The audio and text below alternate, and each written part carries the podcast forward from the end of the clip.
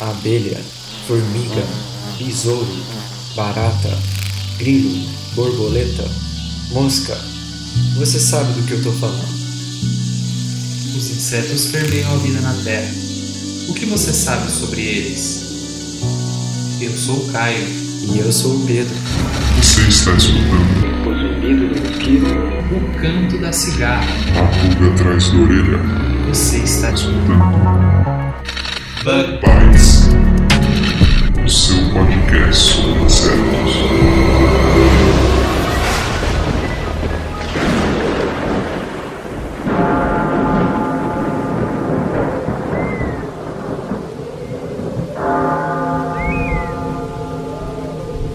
Seja muito bem-vindo a mais um Bug Bites, falando diretamente da Toca do Besouro Studios. E hoje temos o episódio do Dia das Bruxas. É, Pedro. Hoje o episódio tá sinistro. No episódio de hoje temos uma entrevista sobre formigas zumbis. Com a especialista no assunto e mais a convidada que também vai falar de formigas e simbiontes. E além disso, nós temos histórias sinistras com participação de dois ouvintes e que já participaram também do Bug Bites anteriormente.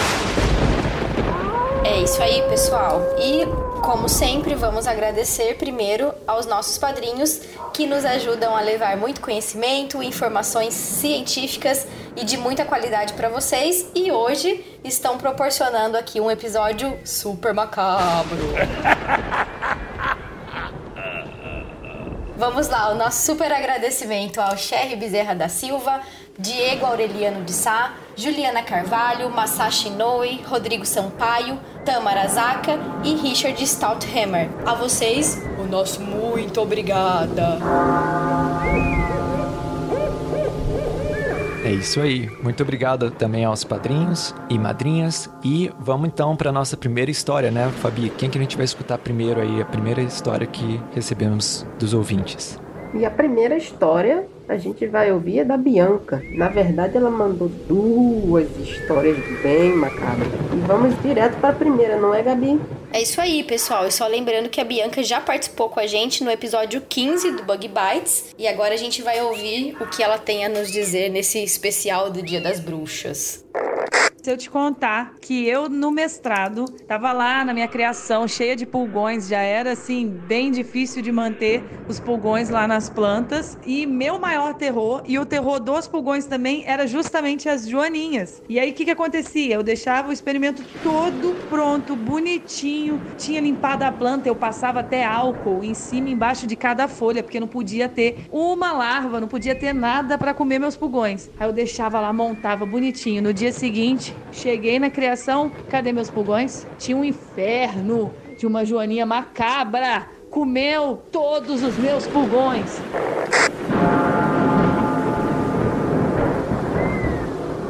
Muito boa a história da Bianca, né? Sim, eu queria rir, mas eu me segurei.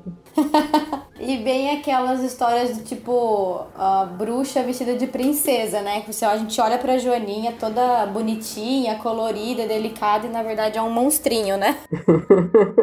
A assassina dos pulgões. Assassina dos pulgões. Legal. Agora, quem que é o próximo ouvinte que mandou a história, Fabi? E o próximo ouvinte, que também já participou do Bug Bites no episódio 48, é o Elidiomar Ribeiro, com uma história sinistra sobre aranhas. Se preparem que essa é pesada.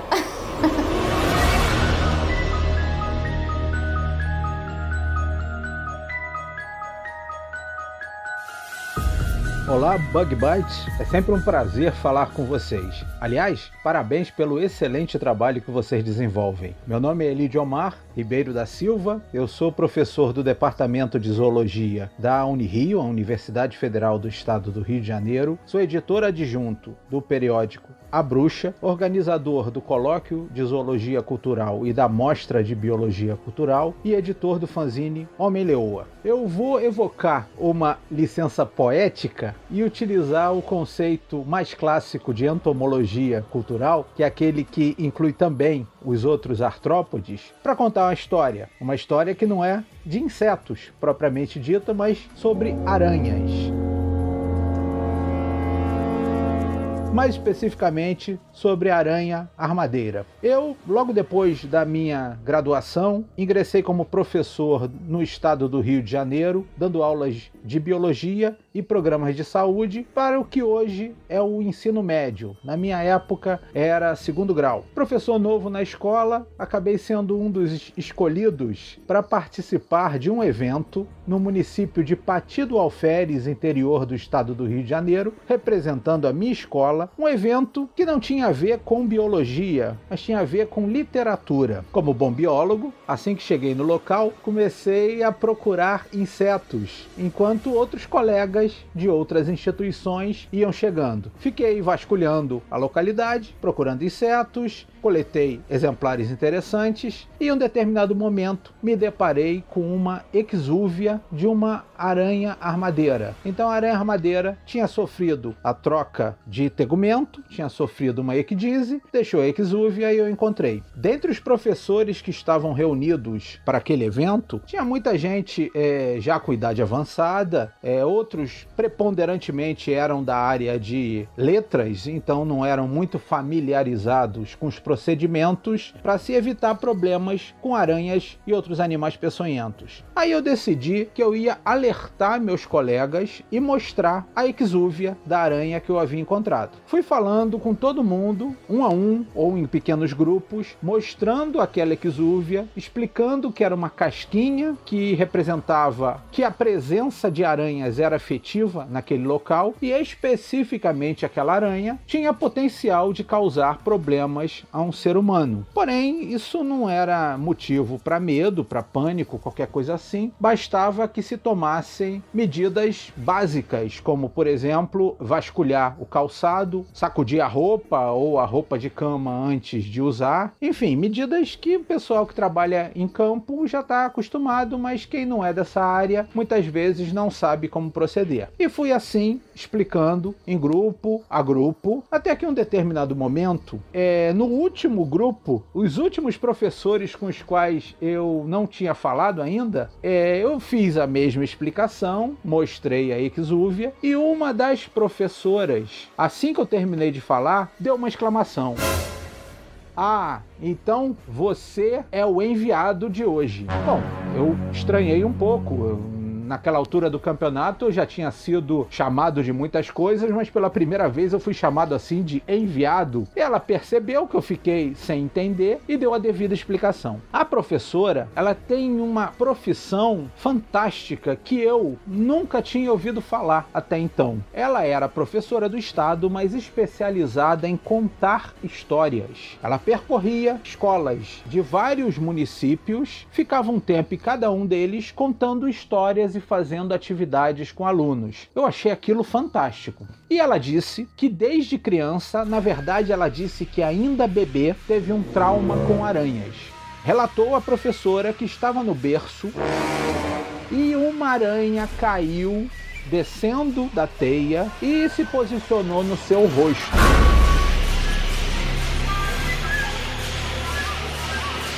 Ela conta que lembra disso, ainda que tivesse ocorrido quando ela era apenas um bebê. E isso a traumatizou, isso a marcou pro resto da vida, a ponto dela desenvolver o medo de aranhas, aquele que a gente cientificamente chama de aracnofobia, que é uma das fobias em relação a animais mais efetivas e mais conhecidas por todos. E essa aracnofobia que ela tem, ela considera algo místico.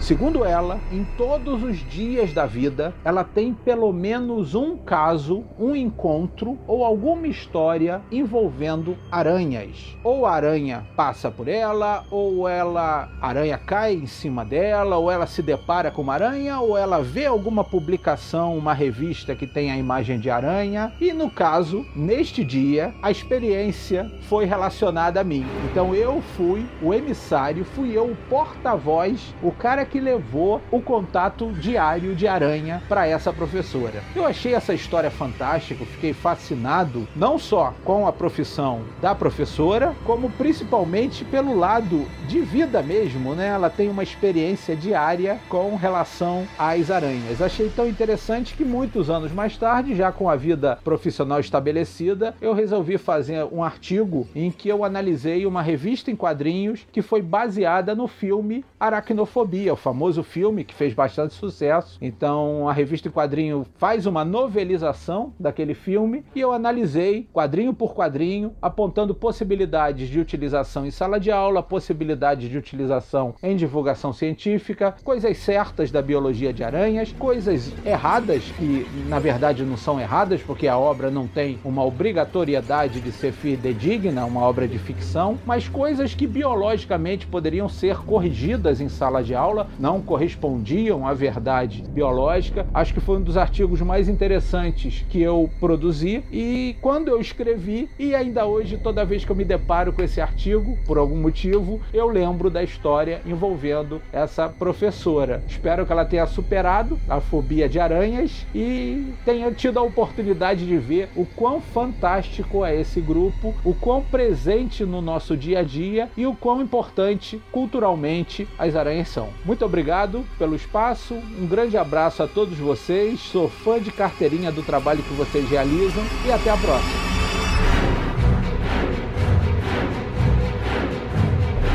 Olha, confesso que me deu um certo medo. Meu Deus. Essa é a, é a Mulher-Aranha, mas que não, não gostaria de ser, né? Não. Pois é. Engraçado assim, né? É, é, bem sinistro mesmo esse negócio de imagina todo dia da sua vida você se deparar com alguma coisa que te lembra um trauma de infância, de bebê. Alguma coisa muito estranha tem nessa coisa. é, macabro. Muito. E fica aqui o agradecimento, né, ao Elidiomar. E a gente ainda tem mais uma história da Bianca. Eu tinha esquecido disso, mas fica o agradecimento ao Elidiomar pela excelente história, muito legal. Então vamos agora a mais uma excelente história da Bianca, né, o Gabi? É isso aí. Vamos ver o que ela tem para contar dessa vez. É, ano passado, na terceira feira de insetos Nesalc, tinha aquele quiosque da entomofagia, né? Então a gente podia comer e tal. Eu peguei para comer uma barata selvagem. Durante umas quatro horas parecia que todas as pernas dela estavam ali na minha garganta. E eu assim, tipo, feliz. Ai, que legal, né? Tô comendo inseto. Mas aquilo, eu tomava Coca-Cola, eu comia um hambúrguer e nada fazia descer aquela sensação das perninhas andando na minha garganta. E pior que fica mesmo, eu me lembro também de uma ocasião no Congresso Brasileiro de Entomologia, lá em Goiânia, 2014, se eu não me engano. E tinha um quiosque também de, de insetos comestíveis e eu fui experimentar, né? E realmente, gente, as perninhas das baratas ficam que não sai, não tem hambúrguer que faça descer o negócio. É terrível. Ainda bem que eu só comi grilo. é, eu comi grilo e, e barato também nesse evento aí. Mas realmente não é uma das sensações mais uh, palatáveis em relação à textura, né? Não. Não, mas deve, deve dar um sufoco mesmo, ficar com sensação de perninha na, na, garganta. Muito, nossa. Muito bom. E aí a gente agradece então a Bianca também pelos áudios enviados e as histórias macabras de Halloween. É isso aí. Então, agora que o ouvinte já está aí climatizado ao Dia das Bruxas com essas três histórias, vamos então à nossa entrevista sobre os zumbis da vida real, que na verdade não são bem zumbis, né, mas têm comportamentos bem correlacionados, vamos dizer assim. Então, fiquem aí com a entrevista que eu fiz com a Raquel Loreto, especialista em formigas zumbi, e a Manu Ramalho, que também é especialista em formigas e simbiontes. E ficou muito legal a entrevista. Espero que vocês gostem. E para Gabi e Fabi, muito obrigado aí pela participação hoje e a gente deixa aí então a entrevista para o ouvinte escutar. Então é isso aí, pessoal. Aproveitem o episódio de hoje, a entrevista que tá super interessante e um ótimo Halloween para todo mundo. É isso aí, pessoal. Um feliz dia das bruxas e muitos insetos para vocês. Isso aí, inseto ou travessuras? É, inseto ou travessura, boa.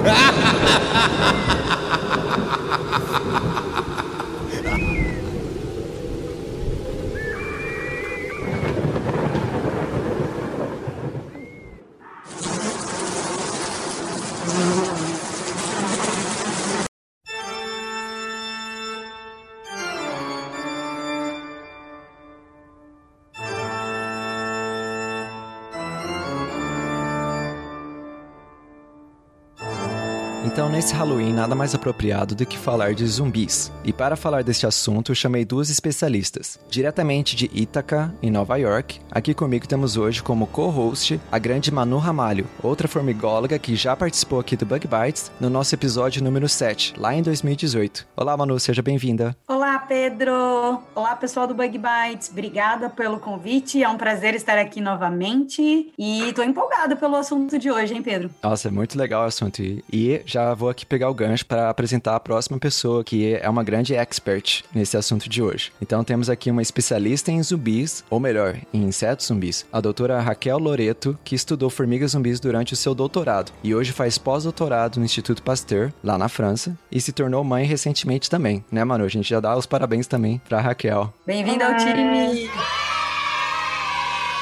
Obrigada. Além de um time internacional, somos todos pais também. Então, Raquel, seja muito bem-vinda. Por favor, se apresenta para a nossa audiência do Bug Bites. Olá, Pedro, Manu, obrigada pelo convite. Olá, é, audiência do Bug Bite. É um prazer imenso estar aqui e conversar com você sobre zumbis, formigas zumbis. Melhor ainda.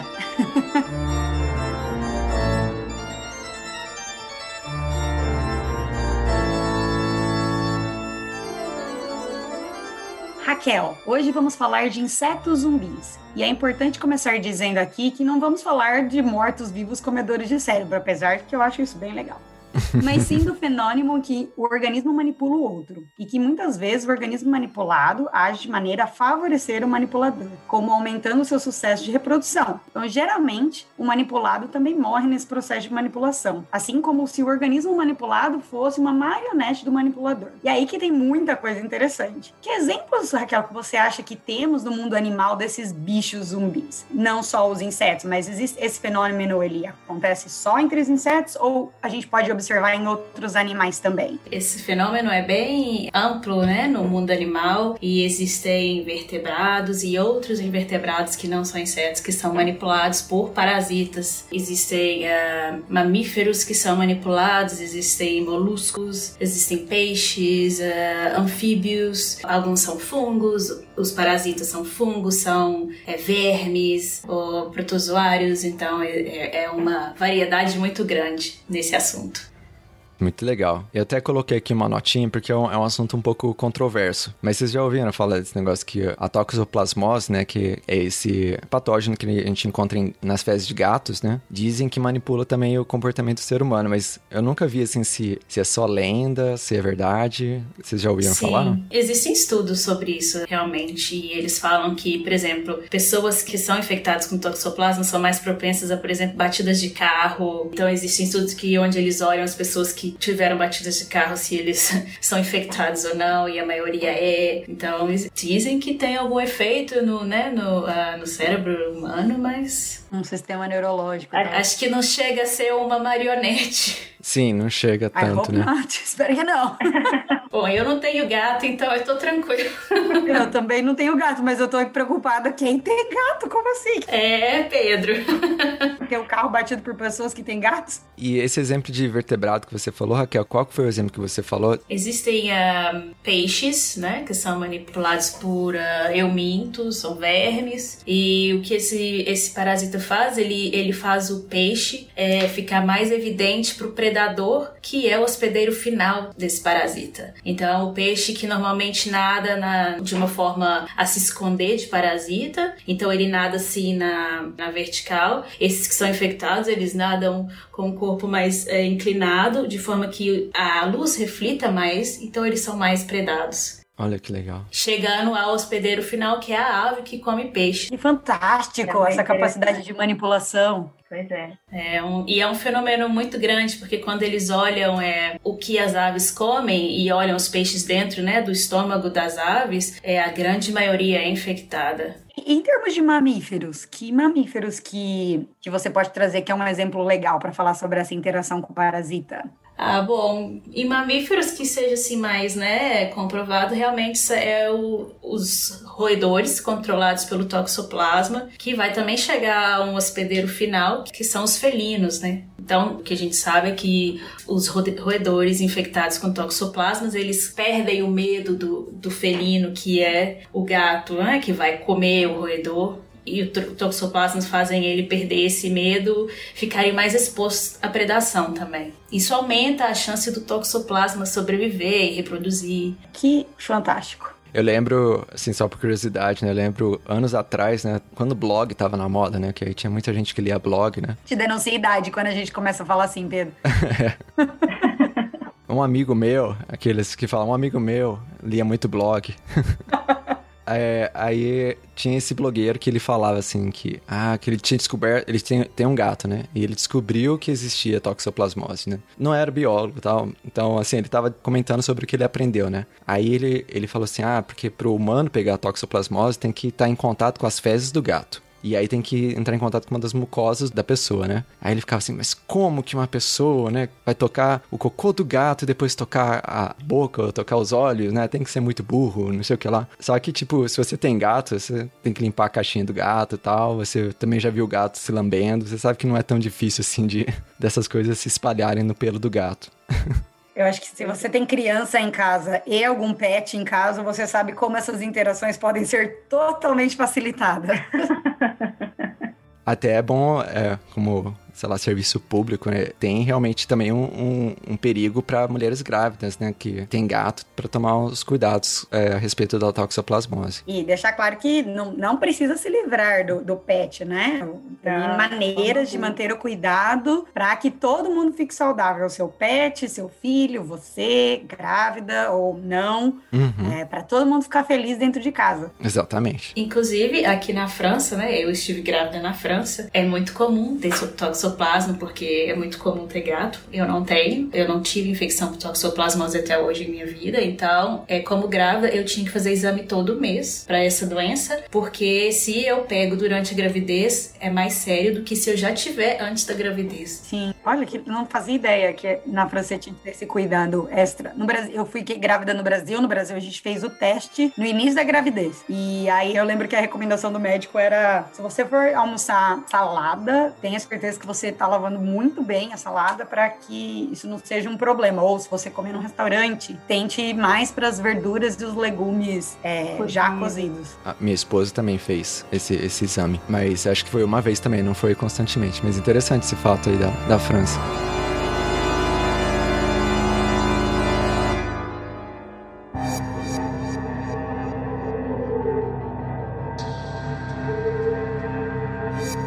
Mas, Raquel, a gente vai, vamos voltar para os insetos. Vamos deixar os mamíferos para o podcast de mamíferos. Vamos falar dos insetos. Então, você estudou formigas zumbis, né? E o, o seu manipulador, e aqui eu não sei se tá certo, é o fungo Ophiocordyceps? Sim, correto. Ophiocordyceps. Mas antes de a gente falar dele, né, dessa interação que é bem legal, é importante a gente ressaltar que existem muitos outros casos de insetos zumbis, né? Então, Raquel, fala pra gente um pouco, por favor, mais sobre esse fenômeno insetos. Tem algum ou mais de um caso de inseto zumbi que te fascina além da, da formiga zumbi? Ah, claro, acho que todos. todos eles me fascinam, insetos.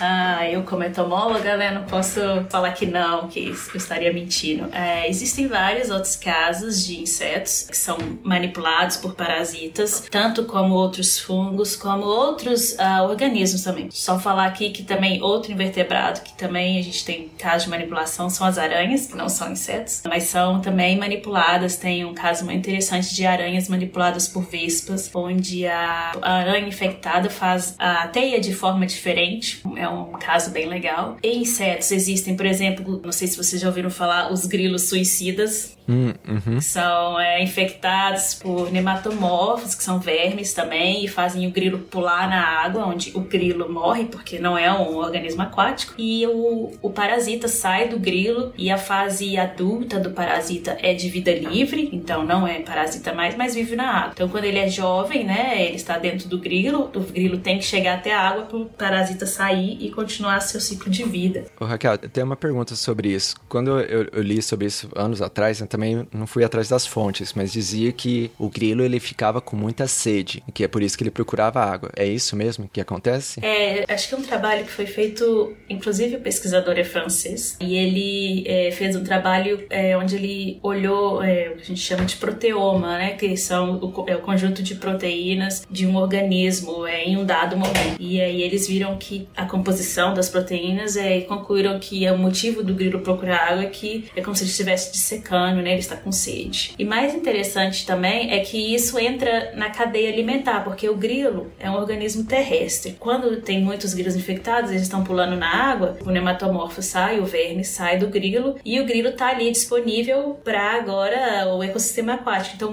muitos peixes se alimentando do grilo que pulou na água por causa desse nematomorfo. É, sapos também se alimentam. Então, tem um trabalho de ecologia de um pesquisador do Japão que ele mostra que salmonídeos de água doce da área que ele estava pesquisando, quando né, se olhava o, o conteúdo estomacal, eram esses grilos que pulavam na água por causa do nematomorfo. Eu imagino a confusão do ah. primeiro pesquisador que abriu o estômago desses peixes e encontrou um monte de grilo e falando: como é que isso é possível? Pois é. Que legal. Talvez o ouvinte também tenha familiaridade com aquele caso da barata e da vespa jewel. Como é que a gente chama? É uma vespa parasitóide, não vou recordar agora o nome comum em português, mas ela também faz um, uma manipulação, né? Ela força a barata aí a um certo lugar, né? E aí a, a vespa se alimenta, ou, ou, os ovos da vespa se desenvolvem na, na barata, é isso mesmo? É, também é um exemplo muito legal e esse exemplo também é bem estudado, então já se entende bem como que essa manipulação acontece. A vespa parasitoide, ela, é, ela tem o ferrão, né? Então ela ferrou a barata no sistema nervoso e é uma área bem específica do cérebro da barata, que vai a primeira ferroada, onde a barata é paralisada. Então dessa forma a barata não consegue fugir da vespa, que vai fazer uma segunda ferroada, aonde ela injeta o veneno que assim ela consegue controlar a barata. Então a barata volta a ter movimento e a vespa puxando a barata pela antena vai guiando a barata como se fosse um cachorrinho na, na coleira até o ninho que a vespa construiu, onde ela põe a barata lá, que tá viva, põe os ovos e os, as, os, as larvas dos ovos que saem dos ovos vão comer a barata que ainda está viva. E aí, Tem nada mais Halloween do que esse exemplo. Exato. É. é bem alien. Adorei. Olha quanto material para história de ficção, né? Os grilos zumbis que, em vez de pensar só em cérebro, né, pensa só em água, se afogam. Que são a alegria dos peixes. pois é. Para os peixes já é uma história de milagre de Natal, né? Já, já é uma outra perspectiva, né? É, sempre tem diferentes perspectivas. Pois é.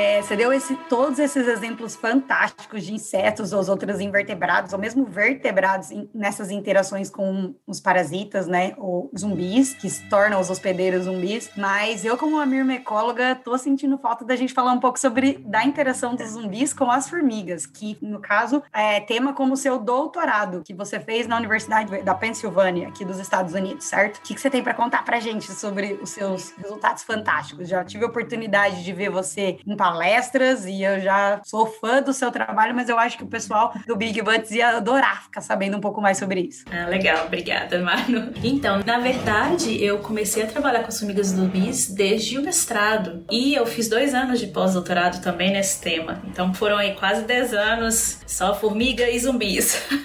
Foi legal também estudar isso porque eu comecei a estudar esse sistema quando ainda não se sabia muita coisa. Então, a gente teve a oportunidade de estudar tudo assim na floresta, é, ir à noite, ver onde que as formigas estavam indo e, e ficava procurando os cadáveres das formigas, né? Porque o fungo manipula a formiga, ela sai do ninho, a formiga infectada, aí ela vai subindo nas plantas, ela cai, ela sobe, ela cai, ela não tem uma coordenação muito boa, ela tem convulsões quando ela tá sendo manipulada, então ela sobe na planta, cai, e a um momento ela sobe e ela morde a folha, é, normalmente é a parte de baixo da folha, depende da espécie de formiga e fungo. E aí ela morde, fica lá agarrada na folha pela mandíbula. E ela, então, depois de algumas horas, morre ali naquela posição, embaixo da folha, agarrada pela mandíbula. E só então o fungo é capaz de crescer, né, para fora do corpo da formiga. Ele usa todos o tecido né, dentro da formiga, os órgãos da formiga como fonte de energia depois que ela morre. E ele cresce para fora, externo à formiga. É, o fungo passa um processo de maturação. E Então ele pode se reproduzir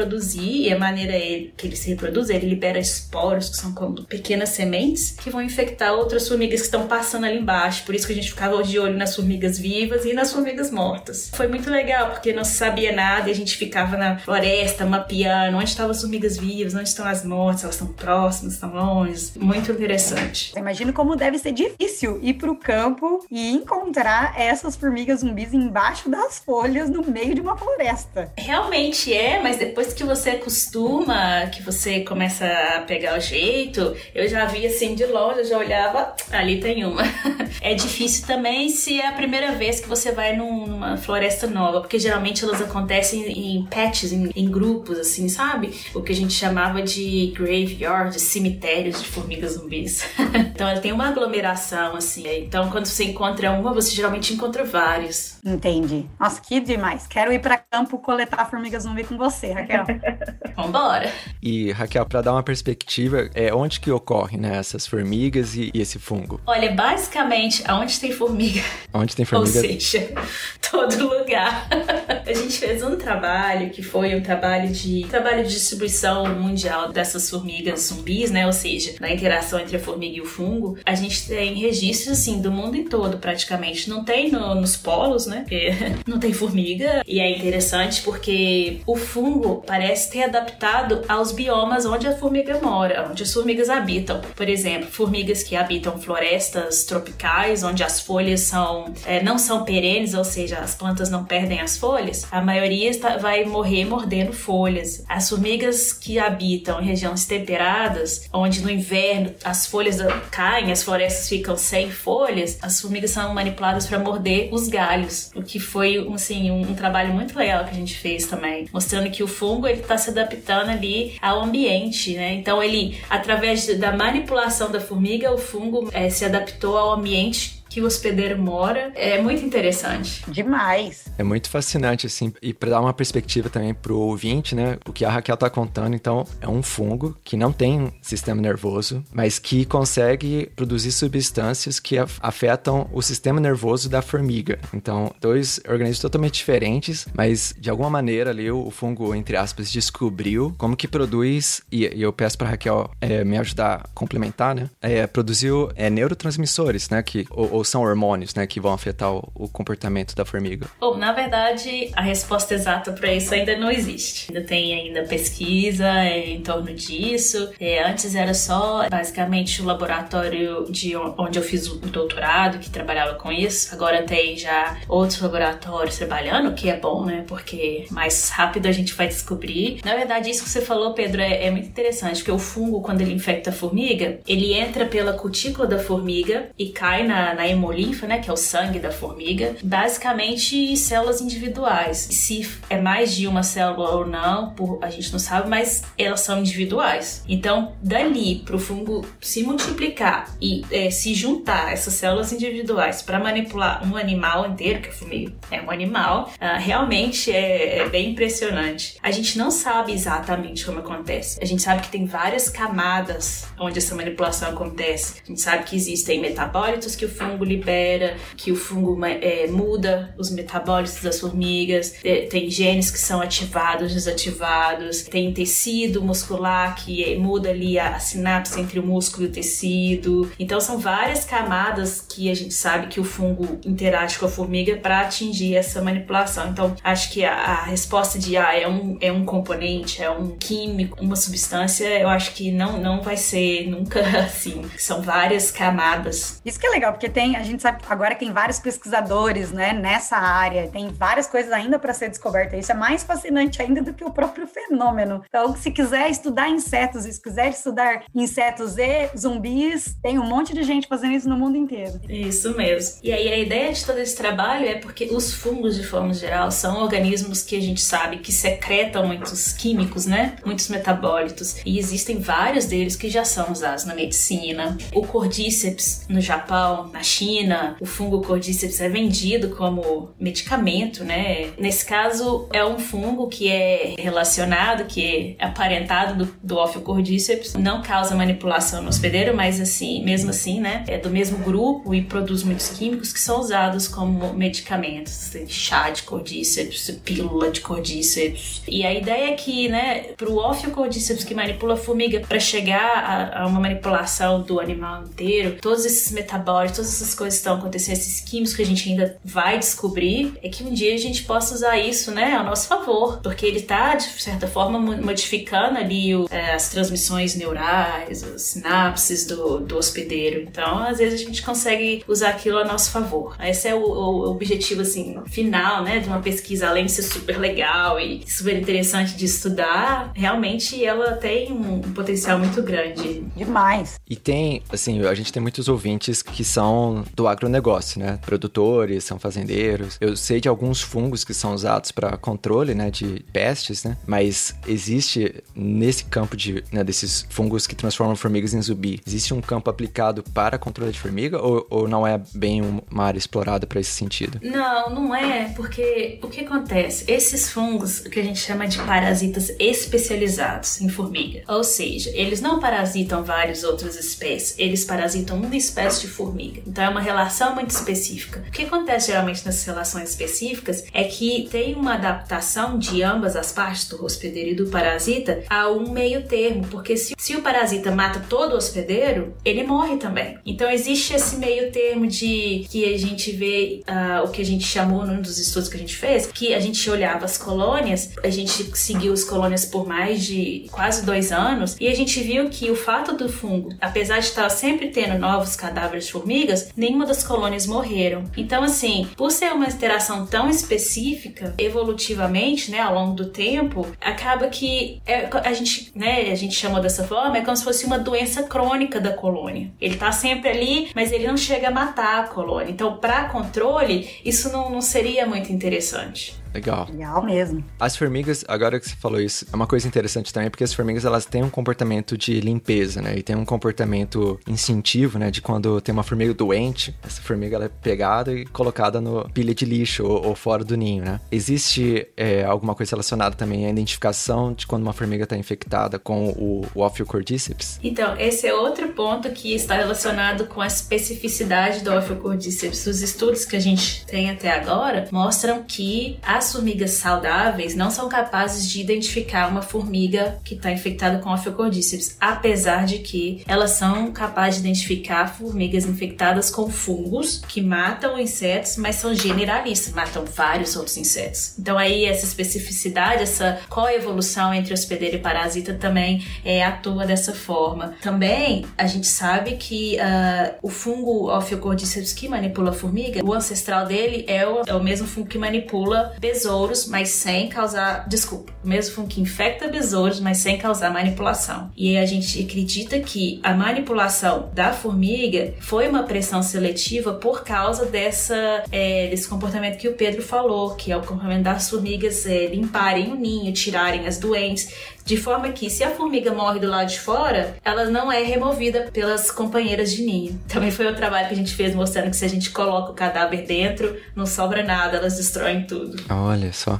É, acho que para fechar, acho que essa é uma coisa legal que a Raquel falou, que tem esse lado da epidemiologia, né, de, ou, não da epidemiologia, de estudar doenças, né, que é muito interessante, que é você ver, né, o, o hospedeiro e o patógeno, né, fazendo essa, que a gente chama, né, da hipótese da rainha vermelha, né, que estão sempre em uma corrida, né, uma tá tentando acabar com a outra, a outra tá tentando se manter na população, né. Eu acho que no português seria a rainha de copas, não seria a rainha vermelha, né, no inglês a gente fala rainha vermelha. Ah. É, acho porque é da história da Alice, né? Isso. Então a Alice é. tá sempre correndo, correndo. Alice dos Países Maravilhas. Então a Alice tá sempre correndo e a Rainha de Copas tá sempre correndo a, atrás da Alice. E aí essa é a analogia que faz para no inglês a, a, Rainha Vermelha. Isso. E aí tem esse lado que a Raquel falou que até me lembrou um pouco do, do vírus do Ebola, que a gente viu, né, anos e anos atrás, né? Teve aquele surto e matou um monte de gente. Era um vírus bem mortal. Já da segunda vez não foi tão mortal, porque é melhor pro vírus, né, para se manter na população população, não matar o, o seu hospedeiro tão rapidamente para poder se espalhar. Então é uma coisa que, sei lá, a gente, como ser humano, pode até achar um pouco perverso, né, do vírus, né? Mas o vírus está tentando sobreviver e se manter na população. E assim como no caso das formigas zumbis, o Ophiocordyceps também, para se manter na população, não pode ser tão mortal a ponto de matar todas as formigas, que seria talvez o desejo, né, do, do agricultor que, sei lá, tá cansado das formigas cortadeiras.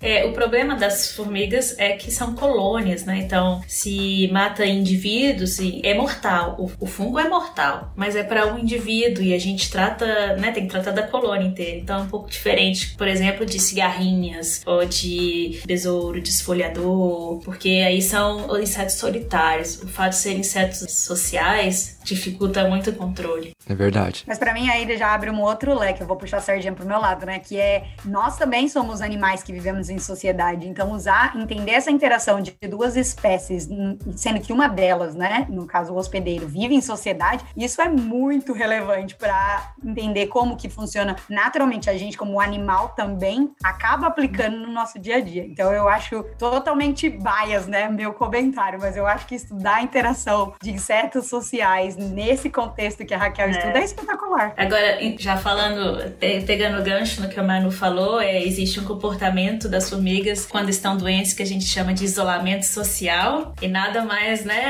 atual do que falar disso com o vírus eh, Covid hoje em dia. Isolamento social é tá garantindo que muita gente se mantenha saudável, assim como as formigas fazem. Exatamente, vamos aprender com as formigas. Exato. É isso aí.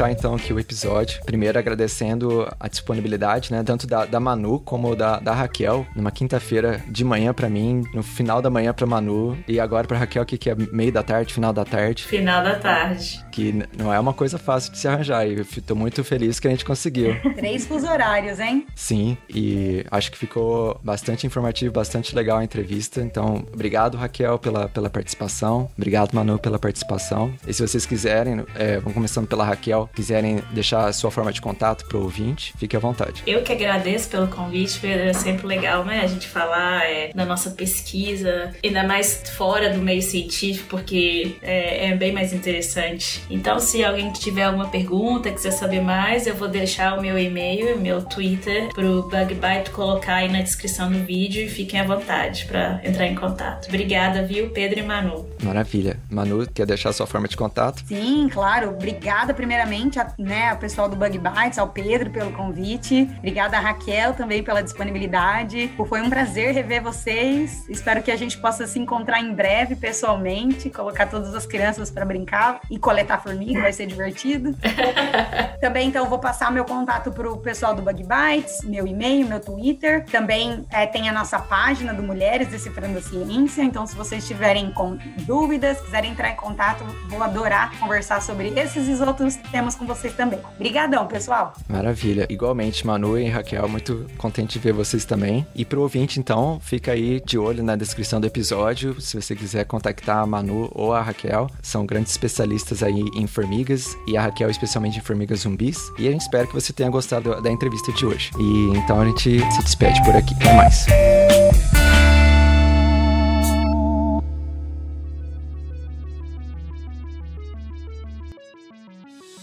O Bug Bites é um projeto de divulgação científica relacionado aos insetos e à entomologia. Nosso conteúdo é produzido por especialistas da área e de acesso gratuito nas mais diferentes plataformas.